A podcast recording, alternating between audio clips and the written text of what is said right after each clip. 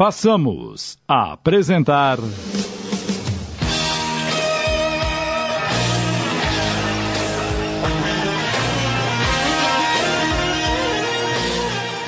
Angel. Minissérie de Júlio Carrara em 10 capítulos, inspirada numa psicografia de Roberto de Carvalho.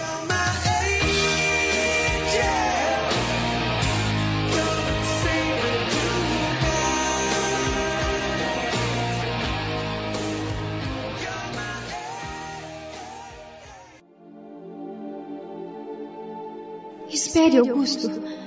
Estou começando a entender tudo.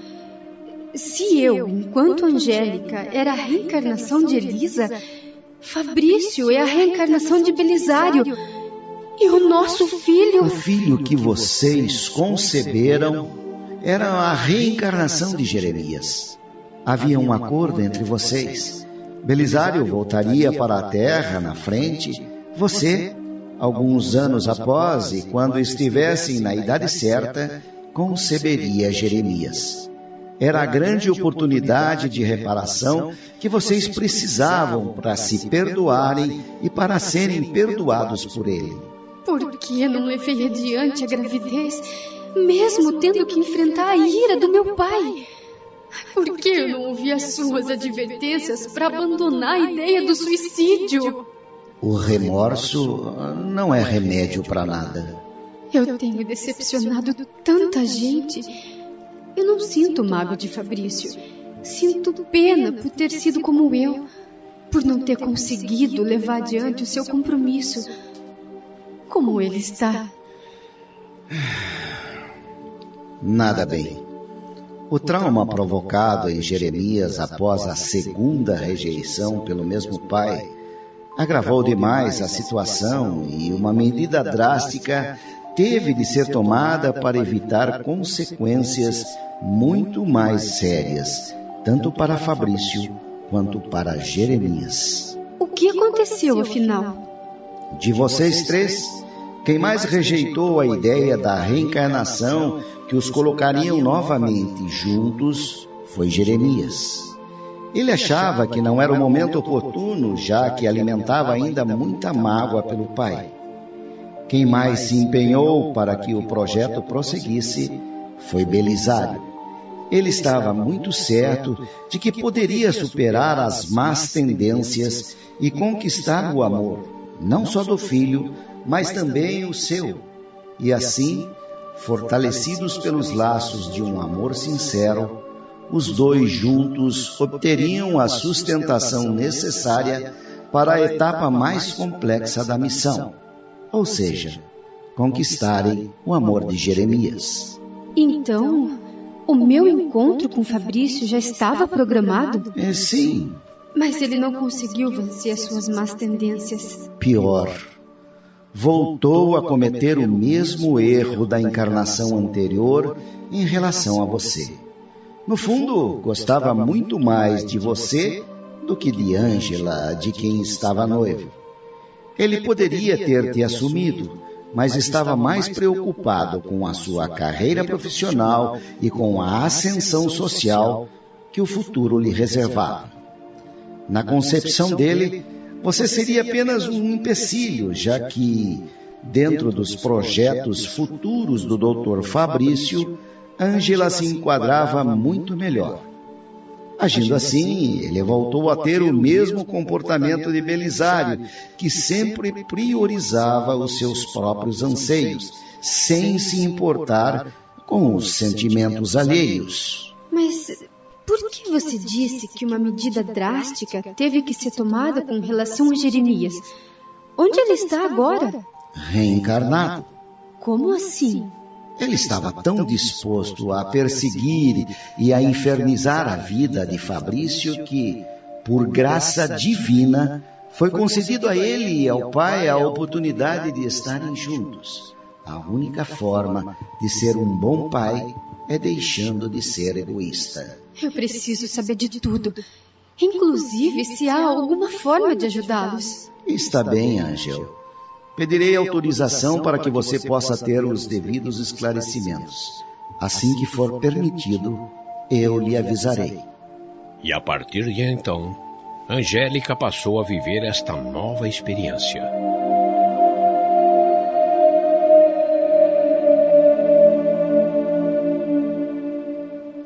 Houve uma manhã em que Augusto e Ivone pareceram, aos olhos de Angélica, mais solícitos que o normal. Augusto, diga-me o que está acontecendo, por favor. Por que está preocupada? Eu notei que você e Ivone estão tensos. Eu fiz algo de errado. Eu vou ter que ir embora daqui? Na verdade, trata-se de uma missão que você deverá cumprir. Uma missão? Eu vou ter que ir embora daqui? Deixar vocês? Não. Pelo menos por enquanto não. Talvez não seja uma tarefa muito fácil e você só deverá fazer se estiver realmente preparada. Lembra-se daquelas pessoas que lhe evocaram quando você estava no umbral? Como poderia esquecê-las? Foram tão caridosas comigo. São trabalhadores de um centro espírita que seus pais têm frequentado. Mas que boa notícia, Augusto! Sua presença tem sido solicitada nos trabalhos mediúnicos ali realizados. Seus pais pedem incessantemente uma manifestação sua. Houve uma permissão das esferas superiores para que você se manifeste e dê testemunho da sua atual condição. É claro que eu estou pronta para fazer isso. E quando será? Em breve. Mas tem um detalhe ao qual você deverá estar muito atenta.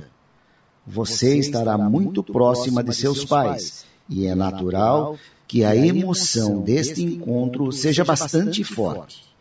É necessário, portanto, ter muito cuidado para não se entregar a sentimentalismos que podem comprometer o seu próprio equilíbrio. Mas o que eu devo fazer para me manifestar entre os encarnados sem cometer nenhuma falha? Através do médium. Ele será o seu porta-voz e você dirá aos seus pais aquilo que o seu coração mandar. Posso falar o que eu quiser? Pode falar o que sentir vontade.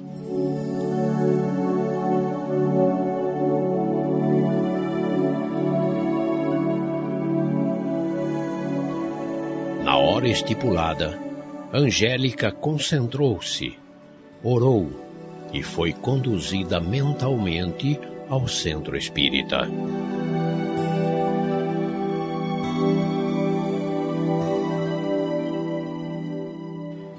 Estou à sua disposição.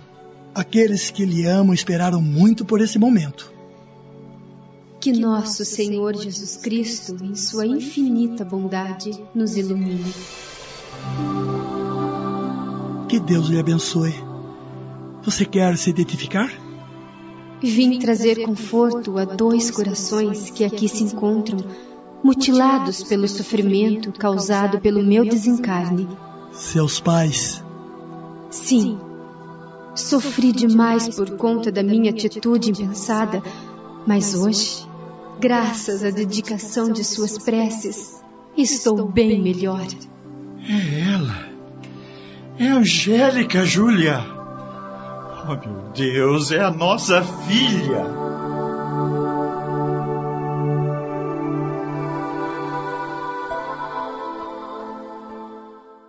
Estamos apresentando.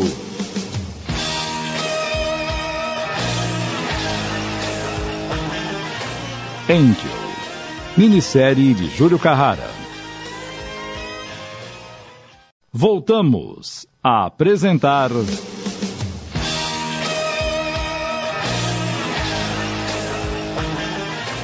Angel, minissérie de Júlio Carrara.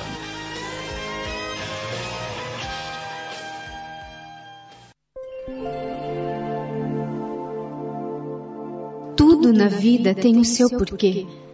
Não cabe a nós conjeturar e nem ficar nos consumindo em remorsos, pois são atitudes inúteis. Útil é servir ao semelhante, amar a Deus e ao nosso próximo, seguir os ensinamentos de Jesus e cuidar de nossa elevação moral e espiritual, pois é ali que se encontram os nossos mais nobres valores. E se me for permitido, Estarei aqui sempre que houver necessidade.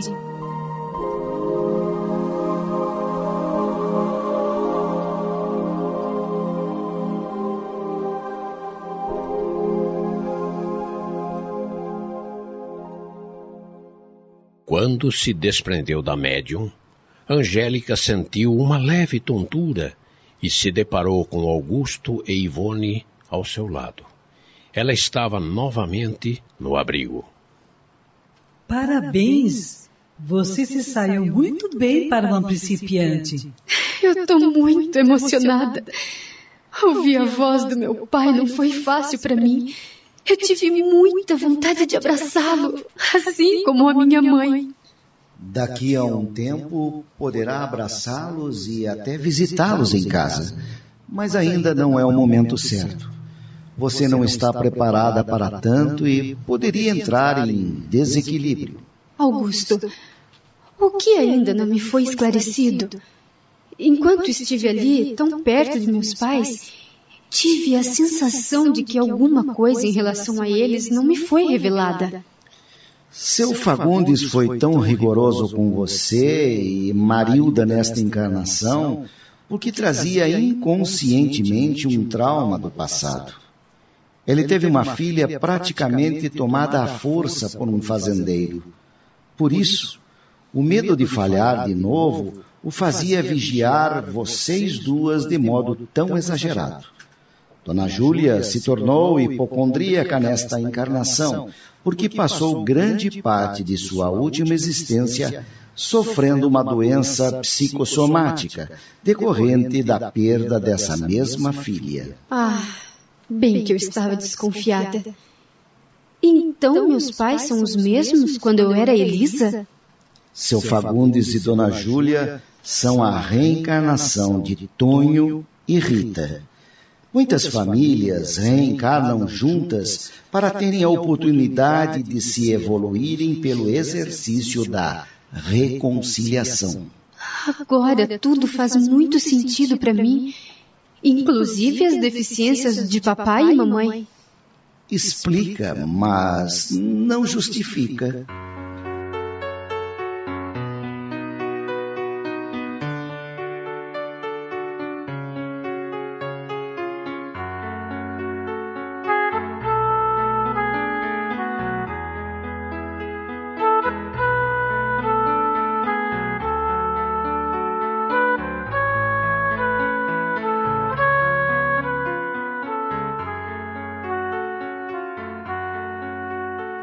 Alguns anos mais tarde, Angélica teve condição de visitar seus familiares no ambiente doméstico sem se deixar abalar pela emoção desse encontro.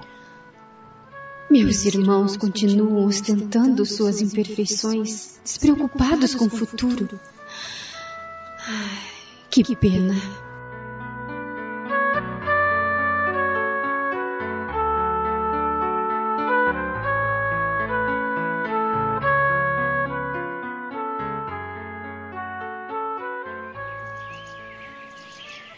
Augusto chegou todo sorridente ao jardim onde Angélica se encontrava. Trago boas novas. Já sei. Estou autorizada a saber o que está acontecendo com Fabrício no plano terreno. é isso mesmo. Quer fazer isso agora? Quero.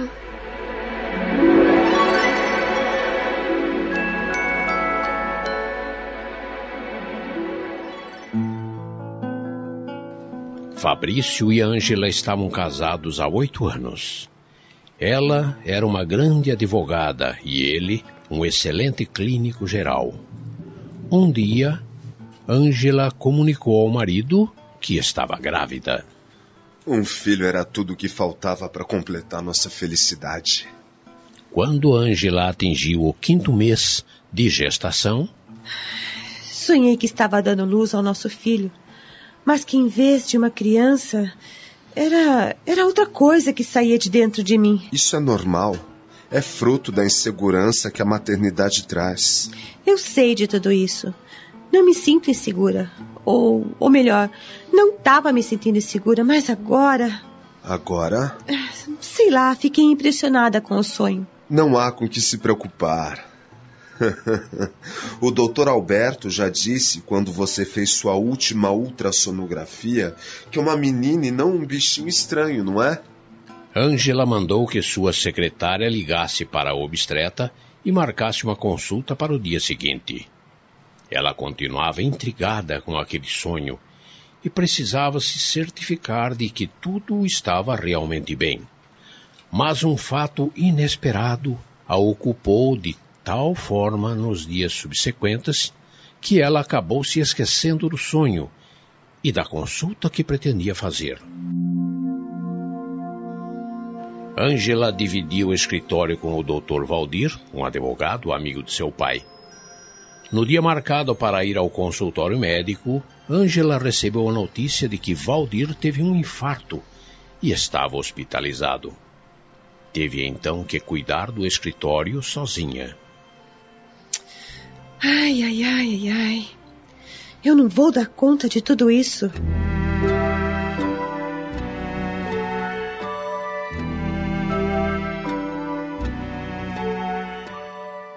Um dia, Fabrício a alertou. Você está trabalhando demais, tem que tomar mais cuidado. Eu tenho consciência disso, mas não posso abandonar os clientes do escritório.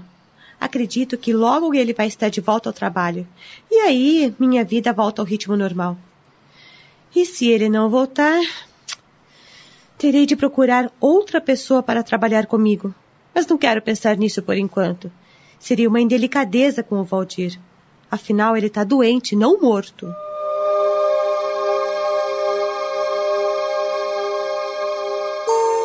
Dois meses após ter sofrido o infarto, Valdir finalmente voltou para casa. Deveria ficar em repouso por uns seis meses, segundo orientação médica. O velho advogado, consciente das dificuldades que ela estava enfrentando, disse-lhe que iria conversar com um sobrinho que poderia assumir o seu posto até que tivesse condições de retornar ao trabalho.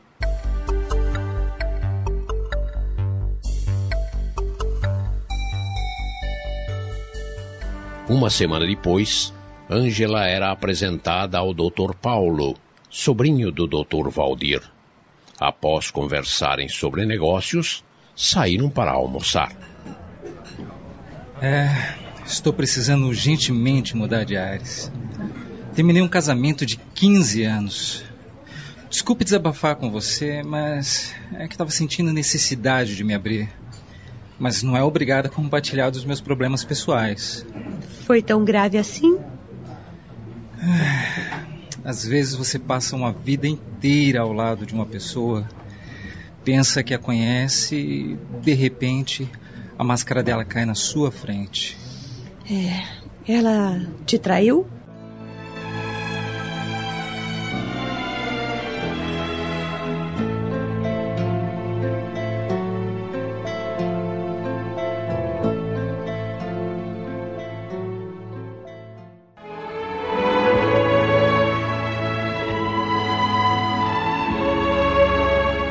Este trabalho, inspirado numa psicografia de Roberto de Carvalho, nos apresenta o relato de reencarnações entrelaçadas que mostram como funciona a vida humana de todos os seres, cada qual com suas características específicas.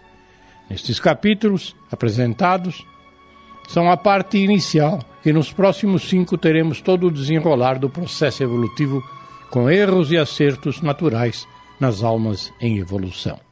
Acabamos de apresentar.